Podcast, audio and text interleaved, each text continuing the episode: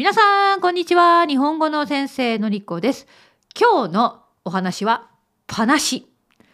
立ちっぱなし、食べっぱなし、出しっぱなし。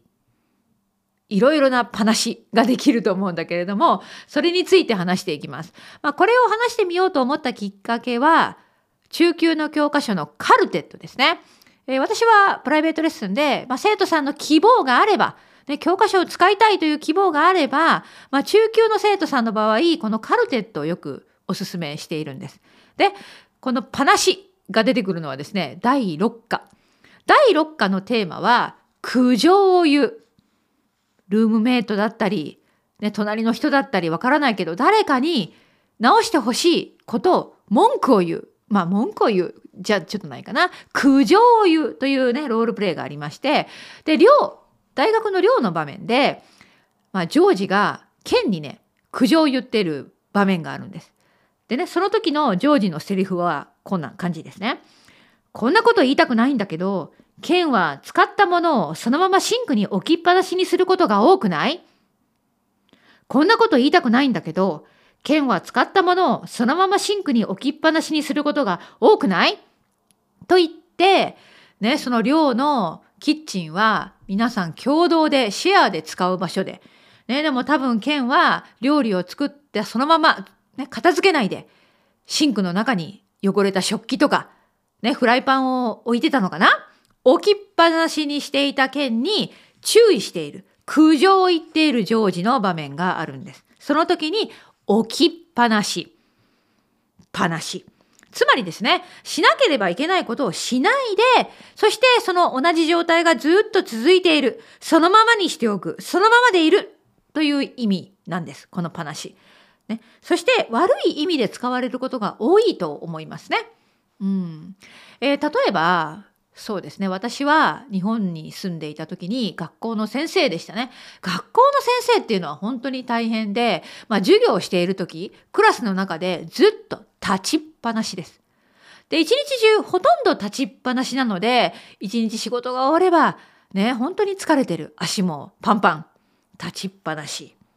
ね、あとは水道の水、蛇口から水がずっと出ています。誰かが出しっぱなしにしているわけですね。それは良くない。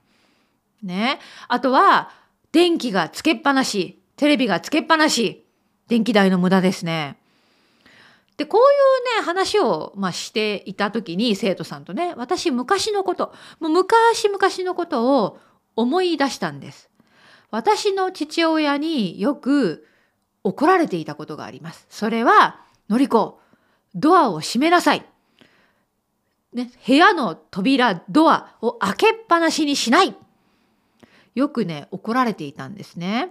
日本の家って、まあ、皆さんよく聞いたことがあると思うんだけど寒いんだよね本当に冬とか特にね。でまあ部屋と部屋の間にもちろんドアがあってそのドアが開いているともちろん冷たい空気が入ってきて部屋の気温が温度が下がってもっと寒くなっちゃうね。で私はついついドアを開けっぱなしにしていて、ね、ちゃんと閉めろ開けっぱなしにするなとよく怒られていたのを思い出しました。子供の時の話ですよ。でね、それでよく怒られていたからかどうか、まあ、よくわからないんですけど、今私は本当にドアを閉める習慣があります。うん。あの、本当にドアを閉めます。いろいろな部屋のドアね、と、はい。開けっぱなしにすることが少ない。もちろんね、暑い夏の日なんかは、窓も開けて、ドアも開けて、ね、あの風通しがいい部屋にするんですけど特に冬なんかは、まあ、ドアを閉めて開けっぱなしにしないという感じになっていますね。あとはね最近面白いことがありました。これね私がもしかしたらそろそろもう老化現象が進んで物忘れが激しくなっているのかもしれないんですけどはいこんなことがあったんです。こんなことねドアを閉める習慣がちゃんとあるのにですねあるドアを開けっぱなしにしていたんですね。はい、それはキッチンの食器棚。食器をしまう、まあ、棚があって、そこには、まあ、ドアみたいなと戸が、扉がついてるんですね。で、多分私はそこからお皿でも取り出したんでしょうね。で取り出した後その食器棚の扉を開けっぱなしにしていて閉めてなかったんですね。はい。まあ、閉め忘れちゃったこんなことあるんですね。で旦那さんが「のりこそこまあ、旦那さんはね、パナシという文法使えなかった。多分知らない。でなので、のりこ、閉めてないよと言いました。閉めて閉めて閉めてないよで、私は、あ、ごめん。開けっぱなしにしてたね。と言って、旦那さんにちょっと謝って、あ、ごめんごめんって言って、その食器棚の扉を閉めたということが最近ありましたね。はい、皆さんは何かをパナシ、パナシにしていることがありますかあの、勉強しっぱなし、レッスンを受けっぱなし、これもできるかな？どうかな？